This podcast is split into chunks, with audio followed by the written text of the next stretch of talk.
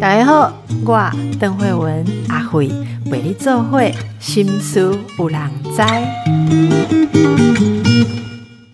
大家好，哎，我们谈过很多跟婚姻相关的事情哈，但是哦，真的都谈的比比较，也不能说负面呐，就是谈到大家比较呃酸甜苦辣都有哈。那大家还记得那种甜蜜的想着要。建立一个新的婚姻，或在婚姻当中，呃，可以有自己的理想啊、梦想被实现那种感觉吗？今天我们就来访问一位非常不一样的跟我们谈呃婚姻的想法啊的专家。这是什么呢？这是百万婚创平台的创办人，我们的林庆。好，Jazz，林庆你好，林医师好，各位听众朋友们，大家好，我是 Jazz 林庆。是林庆，可以跟大家介绍一下哦，你的这个百。万万婚创平台，其实这个呃，有很多人都会呃 follow 你，包括你的 IG 贴文哦，常常点赞数都破万哦。啊，那你的最新著作叫做《以温柔拥戴你的独一无二》，哇，光是书名就让人家觉得非常的向往。跟我们介绍一下你所做的事情好吗？好啊，嗯，婚创平台其实这个领域它就是大家所熟悉的。婚礼策划包括婚纱呀、妆发呀、呃、摄影啊、婚礼场地这些，然后再加上婚后的家庭生活，就包括新手爸妈的这个部分，在这些方面所有的创意，我们称为婚创。我们一开始是做了一个线上的婚创杂志，后来又变成现在的电商平台。那呃，这个就是主要我在做的事情。那当然，写作是我自己一直很喜欢的事。那在工作上，还有在成长的过程当中，认识了很多的伙伴，很多的朋友，然后我就把他们的故事都收集起来，写成了这样的一本书。嗯，你是在二十五岁就创业，然后打造了你刚刚说的这个杂志啊，还有呃电商平台，吸引了很多的读者跟用户，所以你可以在很多呃机会里面啊，跟新人咨询哈。诶，那我真的蛮好奇哦，因为因为我跟很多的夫妻咨询，都是在婚姻出问题的时候，我我才有机会咨询到。可是我我好好奇哦，你跟这些怀抱着梦想，然后要一起建立家庭、将要结婚的新人咨询啊，你看到了些什么？这些是你这次呃书本里面很重要的一个一个内容材料的来源吗？嗯，其实我看到的也不一定都是很甜蜜的那一块哦，真的。对，也不是大家想象中都是很甜蜜。当然，呃，有那种筹办婚礼的期待，但是也会看到很多真实的面相，就是可能甚至有的时候是一场婚礼筹办到一半就没有办法继续下去了，因为他们发现 意见之间的价值观的不同。也有婚后的生活很甜蜜的，但是也有婚后有一些的。挑战的，所以其实蛮两面在这个工作当中。但是比较有趣的倒是说，在这样的工作领域当中，会接触到很多很多不同的呃相关的工作者，就是在呃从事婚礼这一块的，或者从事婚后这一块的，他们的背景跟文化是我觉得比较有趣的地方。但是如果是讲爱情，本身，呃，婚姻本身的话，倒不一定都是那么的甜蜜。哦，这听了大家真的觉得还蛮安慰的哈。那这这次在书里面，你你在自序里面有写到那个日记被摊在桌上受到斥责的经历。这个呃，好，是不是对你的写作其实有一个触发，或者说启发吧？一个转折，可以跟听众朋友说说这一段经历吗？对我是在大概十一岁左右，我离开台湾到国外去生活。嗯，在我离开之前，有一位从小把我带到大的长辈，他是我就是最亲近的人。那他送了我一本日记本，所以到了国外之后，因为语言不通，又没有什么朋友，呃，就很想家嘛。然后我就把很多的心事，就像那个小女生她没有过滤过的秘密，我都把它写在这本日记本里面。但是，就像我的秩序里面所提到，后来这本日记本它就意外的被公开了。然后我看到它的时候，它就像一份。考卷一样，然后被摊在桌上，被大人用红笔画满了批改的记号，最后就在我面前被摧毁。所以从那之后，呃，有一段蛮长的时间，我好像抒发自己情绪的能力就被嗯，像封锁了一样，我就再也拿不出那种安全感去写自己的心事。但是还好，在当时国外的新生活也开始慢慢上轨道，我就发现，哎，其实我的周围充满了很多我以前没有看过的很新鲜的人事物。哎，因为我读书的地方是在加拿大，在二十几年前，加拿大还没有像现在这么多的华人，但是它有非常多来自不同国家的家庭，甚至是连学校的老师，他们也都有不同的文化背景，他们在教课的时候都有来自各个国家的口音，所以，嗯。在当时我就觉得，哎，我真的每天都在学习，然后好有趣哦。也因为这样子，我想把我学的事情记录下来，我又开始写日记。但是日记里的内容就从自己的心情啊那些转变成我在生活中所遇见的故事，包括很有趣的文化，很值得我学习的一些人生上的选择，还有很特别的关系跟感情。因为在那边有很多的寄宿家庭，有很多没有血缘的家人的关系。很奇妙的是，当我发现我在跟写这些别人跟我分享的故事的时候，我自己的心好像在不知不觉中也慢慢好起来了。因为分享是双向的，它本身就有一种很奇妙的力量。然后也是那个时候，我意识到说，哎，真的很多时候我们自己没有办法靠着自己去走出来的事，没有办法靠着自己去面对的难题，是真的可能在别人的故事里找到答案。就是如果说我们有。一些的人生的风雨是没有办法自己出来的。其实别人的故事真的有可能成为我们的阳光，所以后来这个也成为以温柔拥戴你的独一无二这本书的其中一个很重要的创作的概念。嗯嗯，你怎么会想要用这句话当做书名？你想要跟大家说的是什么？嗯。其实这本书当中说到的，因为它都是不同的故事放在一起，故事跟故事之间虽然没有一定的关联，但是他们在讲的事情都是一种，嗯，每一个人的独一无二，那个带着影响力的独一无二。我听过很多种说法，说我们的独一无二到底是什么？然后我们是不是就是不要去受到别人的影响，我们就可以活出自己的独一无二？可是很多时候，这个独一无二是。我们是本来就会被别人影响，也会影响别人。他是一个带着影响力的独一无二，但是他需要用一种温柔，被温柔去拥戴，才能够活得出来。那这种温柔，我听过大家很常常说，温柔就是脾气很好啊，然后温柔就是嗯非常有修养，或者是自我的接纳。但是在这本书的书名当中所提到的这种温柔，它不是只是一种接纳。它更多的是一种可以看见美好的眼光，就是不是一种被动的在接受，好像我接受我的匮乏，然后我就跟我的匮乏拥抱在一起，然后并且一直相信我是一个不完整的人，或者是我接受我的过去有遗憾，我也接受了过去的一切，但是为什么我依然看不到我的未来其实有更美好、更圆满的可能？所以他说的这种温柔是一种。看见美好的眼光，它是因为我看得见希望，所以我可以对我现在的生命有一种谦卑的态度。它是一种对生命的宽容、勇敢的一种宽容。所以用这样的温柔来拥戴一个人的独一无二，是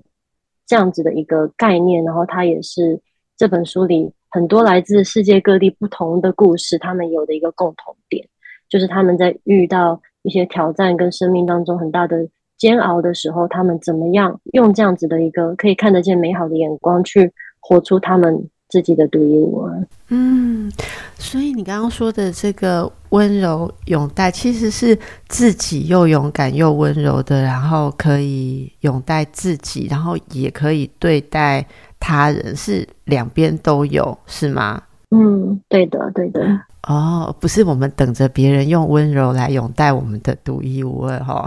这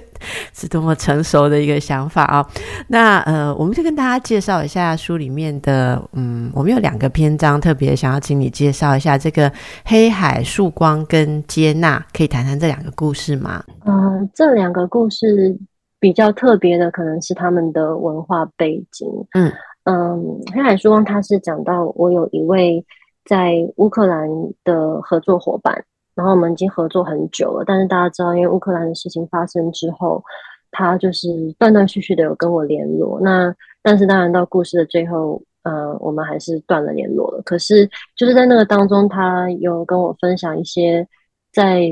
战争的时候他们所遇到的挑战，然后跟生活，嗯，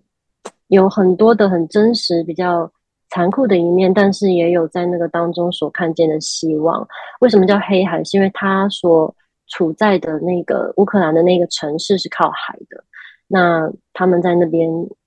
希望能够还能看见一个好像在黑暗中的希望这样子。那接纳呢，就是另外另外的一个故事背景，他是我比较小的时候，就是在加拿大求学的时候认识的一位呃非洲裔的朋友。那他就是来自于一个比较呃特殊的民族，所以他的成长背景。接受了比较多的种族歧视，在他的生命当中。那我们在接纳这篇故事里面，就是聊到了，当他成为一个母亲的时候，他年轻的时候，曾经他非常的想要去为了人权去站立。可是当他成为一个母亲的时候，他发现，因为他害怕他的孩子受伤，所以他变成说，跟他的爸妈教他的一样，说我只希望我的孩子安全。然后他会跟他的孩子说，你一定要常常的。笑，因为笑容是唯一可以让别人知道，哎，其实你是个好人，而不是说因着你的肤色或是你的外表，别人会可能对你有一些错误的认知或想法。所以，嗯，这两篇故事我觉得是比较扎心的，就是在跟他们沟通的过程当中，还有我自己在书写的过程当中，都需要比较长的时间去消化那种那种疼痛。我觉得，嗯。嗯嗯，你你是这么早就有到国外生活的经验啊？那在不同文化穿梭，你自己有感受到这之间什么差异吗？嗯，每一种文化都有很不一样的，真的都有很不一样的地方。能不能说几个你最有感的，好不好？嗯，最有感的，嗯。嗯，我觉得，因为我处在的地方是一个非常多元文化的国家，所以有趣的是说，它有几个世界移民人口，我就从小就很习惯人与人之间的不同，不管是你看得到的肤色、语言，或是看不到的思想文化，这种不同，我们已经很习惯，它会变成一种很另类的和谐。但是呢，在这份和谐里面，又有一个距离感，你就会觉得你的人生好像。一直在一个隐形的过渡期里面，嗯，你会看到不同文化的人，你就会跟他们有不同的一个面貌，跟不同的自自动切入一个不同的互动的方式。但是这一套，嗯，这一套的模式又会变成一种，好像你觉得你拥有，但是你又不属于任何国家民族的价值观。所以在跟朋友还有工作伙伴之间的对话，也相对的会有一种客观。客气的距离感跟社交模式，那这个在后来在嗯工作上面也会变成一种好像习惯成自然的的模式，嗯，但是当然像是也有一些地方的文化的地方是他们比较热情，有些地方的他们比较实际，那其实就是一个一个，但是主要来说是不管你来自什么文化，我觉得倾听是一个共同的语言。就是当我们互相倾听的时候，就可以很融入彼此的文化里面。那对于婚姻跟呃，就是恋爱婚姻啊，有没有什么你呃觉得很明显的差别？还是其实都一样，都是个体差异，没有文化差异？我我其中有一个朋友，他之前就是呃，他婚姻经历了一些挑战嘛，然后后来他。就是离婚了之后，他就说：“哦，其实也没关系啊，反正我来自的国家就比利时嘛，我们是离婚率最高的，就是会有也会有这样子的，他们会觉得说，哦，那就就是有一个更自由的开始。可是也有一些的文化是会觉得，呃，这个是比较挑战的，所以在婚姻观上也有非常多的是比较是，就算结婚了，我们两个人还是非常自由的这种关系。然后也有一些的文化是结婚了之后会觉得我们是一个。”伙伴的关系就是我们要分工合作，所以像很多的欧美家庭的，比如说爸爸，他们就会很照顾，也会也会比较相对要照顾小孩。但是这个没有一个一定，就很多时候我们会说某一种文化的人就是怎么样。但是我自己的经历是告诉我说，就是其实文化比较没有办法说是一定是所有文化里面它就是这样子，只是他们的思想上是。还有他们所的期待上是稍微会有一点的不同。对我，我觉我觉得这就是大家常讲，我刚刚开玩笑在说，永远其实是个体差异大过于什么文化差异。就是嗯，像有有人喜欢说，嗯，比方嗯，美国的婚姻比较怎样怎样啊？像像我们做婚姻之商的时候，很多人就会讲说，欧美的人比较注意夫妻的关系，台湾亚洲人比较注意亲子的关系，所以家庭的重心不一样。其实我觉得在美国也是有看到。为了小孩完全看都不看老公一眼的妈妈也是很多啊。那在台湾会呃很坚持说夫妻要有自己的相处时间啊，不应该就是让小孩完全的主导家里面的作息，这样的夫妻也是很多哦。所以我觉得重要的是在不同的文化当中。会强化了夫妻本身的怎么说呢？特色或是问题吧。我就说，如果两个人之间在一个问题上面有有冲突，如果这个文化刚好。呃，也对这个问题很在意，或或者是只偏颇一边的话，我觉得就会比较困难。是，其实我们蛮好奇的是这个部分。那我们休息一下，待会再来请教呃你自己的一些经验哦。今天和我们在一起的是百万婚创平台的创办人林庆哦。我请教一下，那个林庆，你你们这些呃婚礼策划或什么啊，有没有什么有趣的事情？就是现在的人的婚礼都办得很有创意，对不对？那呃，这些创意是怎么来的？有没有你印象最深的？嗯，其实我印象比较深的反而是比较小型的婚礼，就是嗯，大型的婚礼我觉得是大家都比较熟悉的场面跟创意，但是小型的婚礼反而可以玩得更自由，就是他们会做一些更有个人特色的东西，对自己有有意义的东西，然后。更特别的主题，就比如说像我们有看过一些的新人，他们他们本身就很喜欢游泳，然后他们就把整个婚礼就是变成一个泳池的，就是在水里结婚，然后对，或者是他们就是他们自己喜欢的，呃，平时两个人最喜欢一起做的事，他们很喜欢把这样子的东西变成一个主题。我们也看过，呃，有一个他新人，他新娘是一个画家，然后新郎也是从事艺术方面的。的一个工作的，所以他们的婚礼就是把婚纱，然后他们就是有很多的各样的那种呃颜色啊、水彩啊那些东西，然后把婚纱跟衣服全部都弄得全部都颜色。一般你会觉得哦，婚纱就是要白白的很美啊，每个场面都很漂亮。可是他们就是后来在这个婚礼的主题就是要把所有你看得到的呃。空白的地方都涂上颜色，所以最后那个会场就是整个都是全部都是像一个画廊一样，全部都是色彩这样，就是有很多这种比较呃疯狂的想法。嗯，反而是小型的婚礼比较能够做得到的。哎，那婚礼啊要。把它办的这么有意义，简直好像在策展。真的，我我有时候觉得很像在策展，好像要展现两个人生命交汇的，或者梦想啊，或者就是有一个主题哦。这样子办婚礼的意义在哪里？呃，意义就是在于留下一个很独一无二的记忆，然后他们觉得很代表他们自己，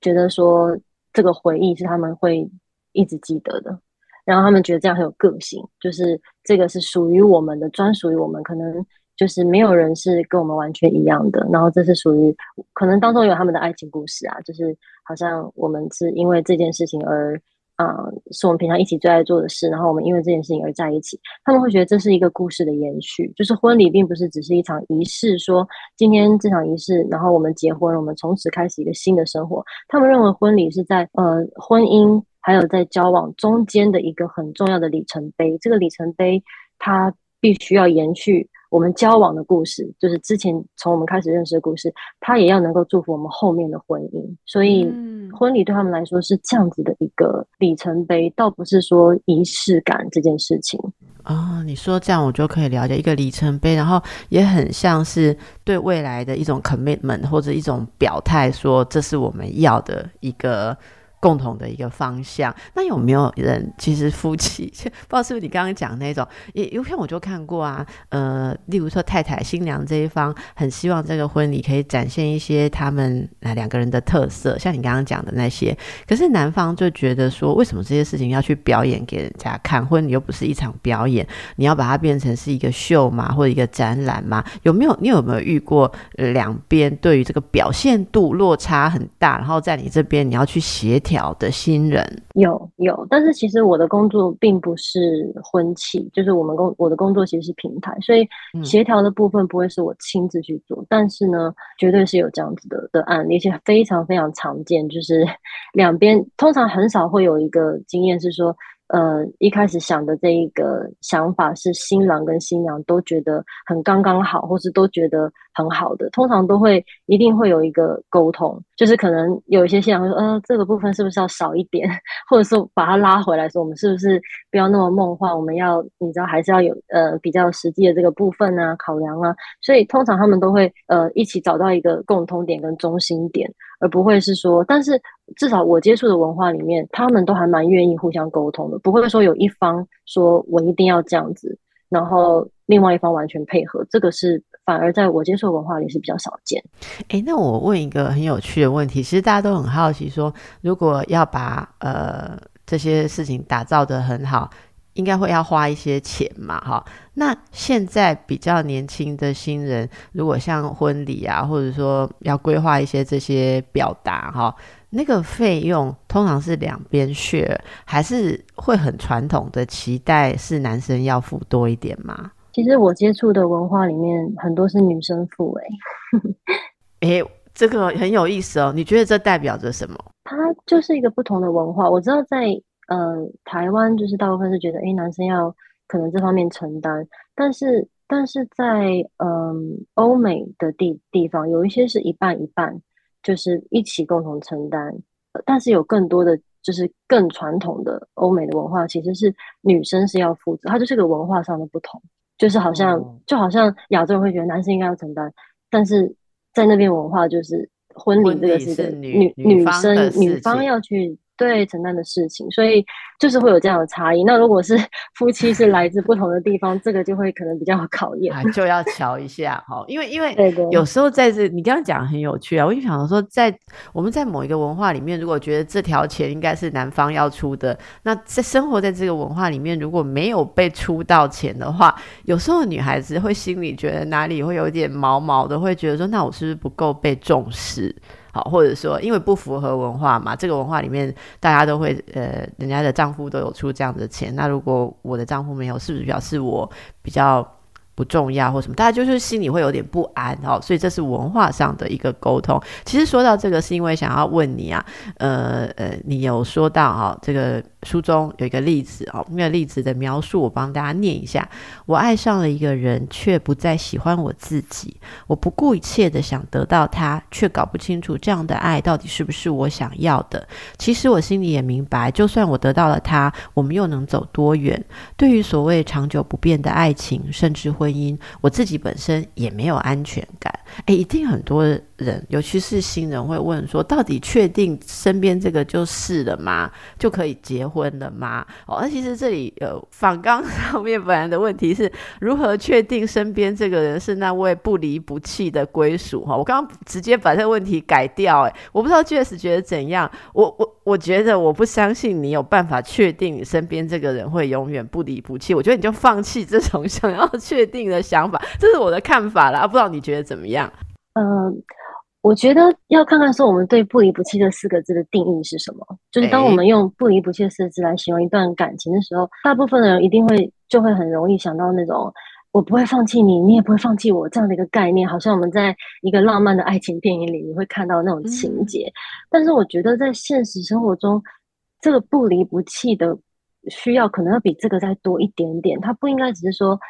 我。我不会放弃你，而是我不会放弃我们。就是它的单位不应该是你和我，而是变成我们，因为这样意味着说，我们是否有相同的决心，愿意长久不放弃的、持续的来共同经营这一段属于我们的关系。我们是否有同步的优先次序？我相信说归属它不是一份好像从天而降的命定，它是需要两个同样愿意的人一起去建造的。真实的关系不是一份固执的爱，我固执的不离不弃的对你，而是它是你需要勇敢的去持续的经营。那当然像是大家说到的，嗯，心理上的契合、情感上的连接、相同的价值观，这些都很重要。但是，嗯，这些我们常常听到的，好像线索，其实。他如果要说到不离不弃这件事，还是要回归到一个愿意的选择。但是一个健康的愿意，不是只是说我愿意在遇见人生各样的挑战时选择你，即使需要放弃我自己，好像很伟大、很牺牲。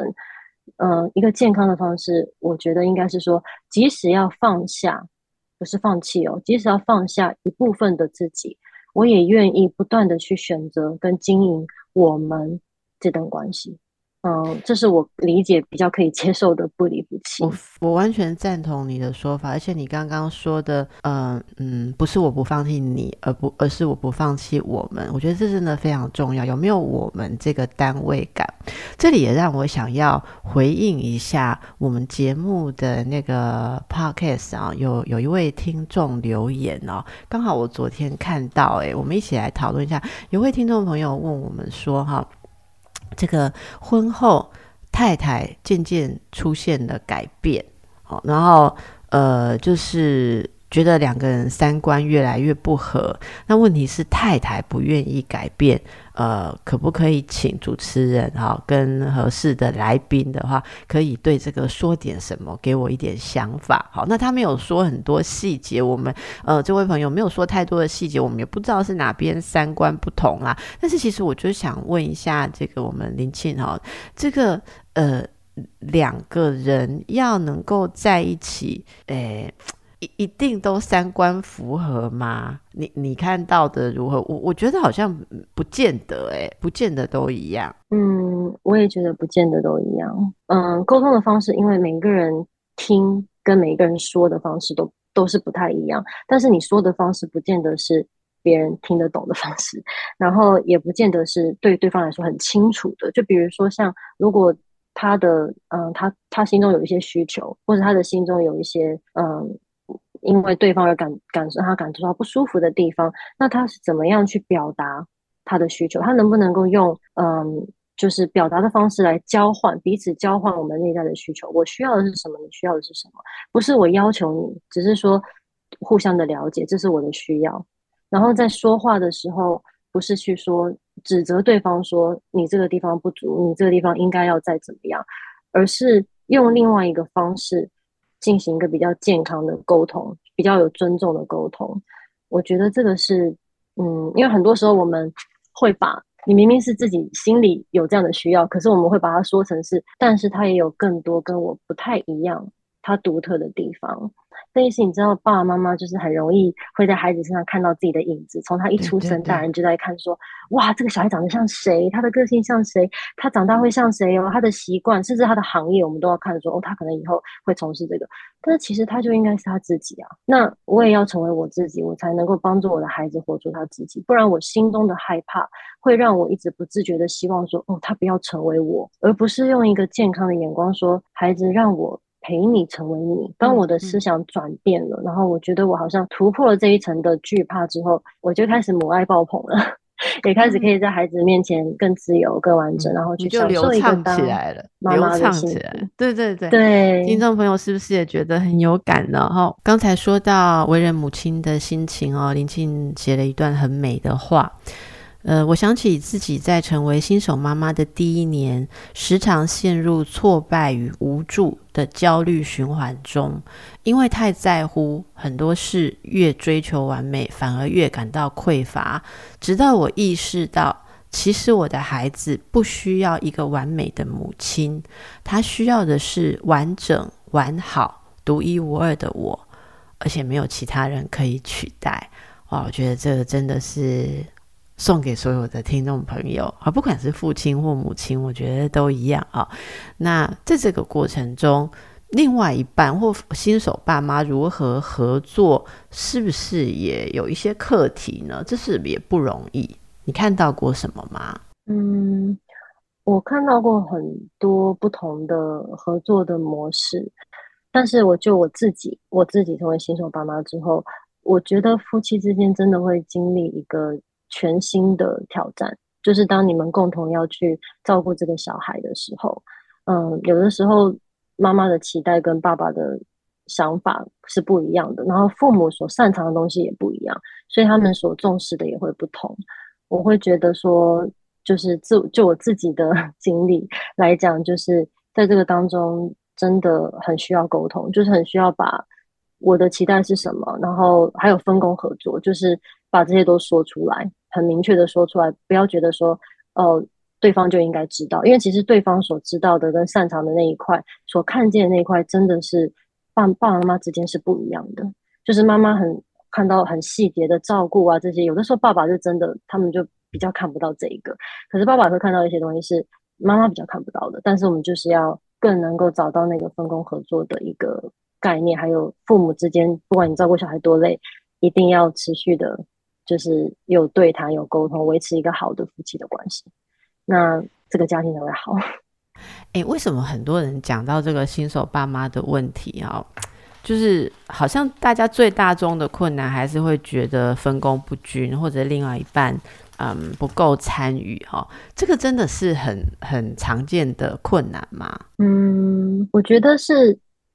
呃，投入的方式不一样，还有速度不一样。妈妈就是很快就会投入到这样子的一个身份的里面，爸爸可能比较需要多一点的时间。那嗯，投入的程度跟能够所看见的东西也不同，所以我觉得是这个困难是来自于不一样，倒不一定是说不一不一定是说真的是某一方，当然有一些有一些的嗯状况里面也是某一方他真的就比较。没有这么在乎，但是无论如何，我觉得这个不同就是多多少少每一对夫妻都会有的。哎，你知道吗？可是我我看到很多，我每次都觉得呃比较少被谈到了哈。我我看到的是爸爸妈妈抢着用自己的方式照顾小孩，然后两个人因为各自都要抢那个最主要的位置，因此发生了很多的争执，简直可以说是战争哎。你有没有看过这样的？我我跟你说，我我常常听到大家在讲说，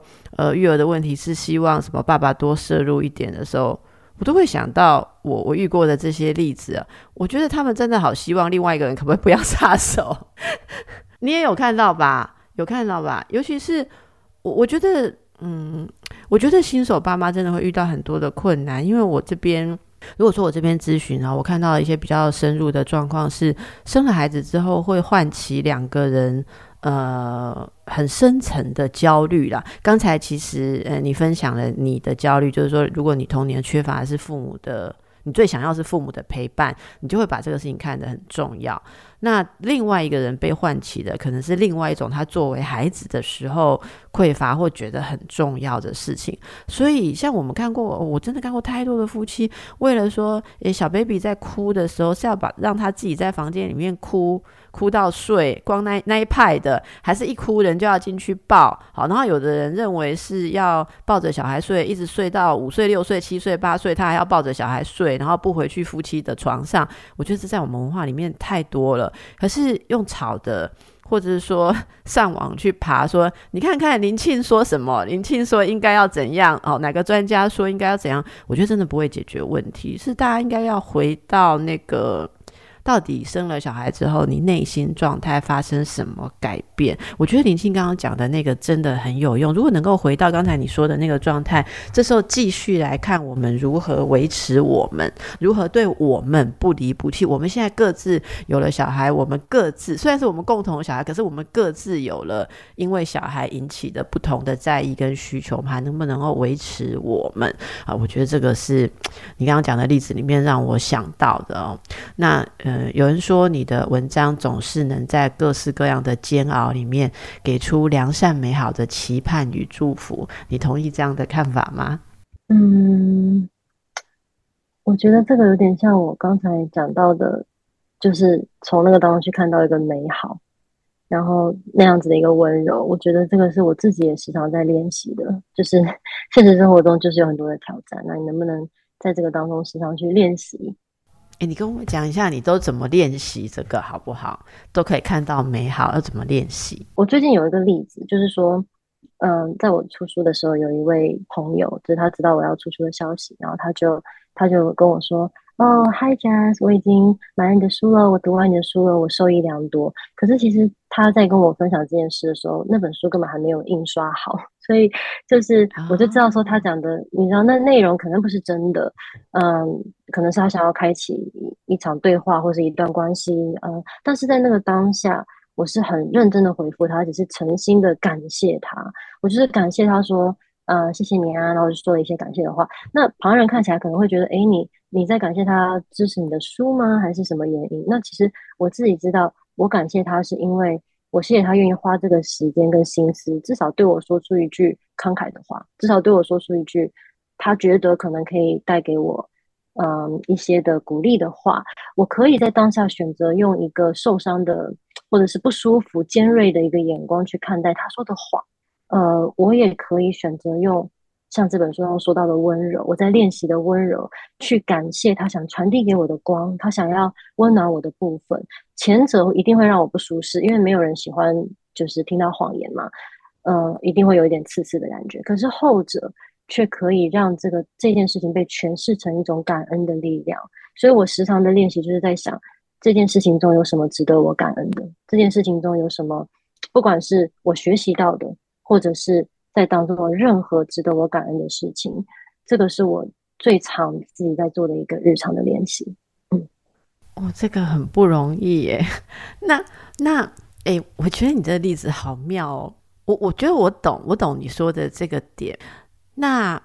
我我其实在想说，大家如果都想朝向这边，都能够朝向这边，我们一定会变得更美好，或者说更有能力去呃。建立好的关系或得到幸福，我完全相信。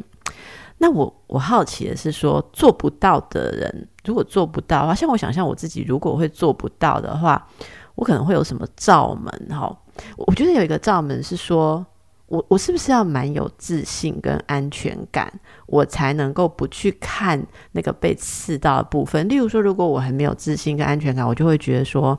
其实。你就这样随便讲一讲，你根本也没有真的读了我的书。那反正我的书就是你也不会花时间真的去读，你就是只会这样写几句话，你你就只愿意花写这几句话的时间，你不会真的花去看书的时间。所以我对你而言是没有价值。如果被这个卡到，可能就看不到美好的大边吧，可能就会掉在这个洞里，对不对？我说的罩门，你可以想象吗？你没有这个部分。有，我觉得这个部分就是在于说，你是在看着自己，还是在看着对方？就是如果以这个例子来说，它发生，如果我看着我自己，我就会觉得说，像您刚刚说的，我就会觉得，啊，就是他根本就没有读啊，然后其实也没有，就你就很容易会陷入一个你自己的，不管是说你超没有安全感，你就会掉到你自己的坑里面，对，然后你就进入你的那种内在声音，然后跟童年伤害什么都会出来，真的，然后那种匮乏感，你就越陷越深。可是如果你是看着对方呢？就是就是你看着对方讲这句话，然后想说，其实你就觉得真的还好，因为其实你读不读的书也没有那么大的关系。我也真的，你知道那个他的他在我身上的影响力，其实就像我刚刚说，每一个人都有影响力。那我们是不可能不被别人影响的，可是在于说你要怎么样去吸收这份影响力呢？我要让他来把我自己推到这样的黑洞，还是说其实我就是看着他觉得哦，谢谢你，就是呃很慷慨的对我说了这样的话，我就是我就是看着你，而不是看着我。的话，那那个视角就可以转变这个影响力到底是正面还是负面的。嗯，真的很棒，非常棒的一个结论。呃，谢谢林庆，你今天虽然我们呃本来只是想说介绍你的书哈，以温柔拥戴你的独一无二，但是我觉得你真的带给大家很多很幸福的启发。诶，听众朋友是不是也觉得这一集回味无穷？很多地方那个金句要画线哦，不是把日记画红线哦，是把我们今天谈的林庆告诉我们很多很温柔的一些生活的态度。好，我们把它画红线一下。非常感谢你来接受我们的采访，也祝福大家都能够幸福。拜拜。谢谢练习，拜拜。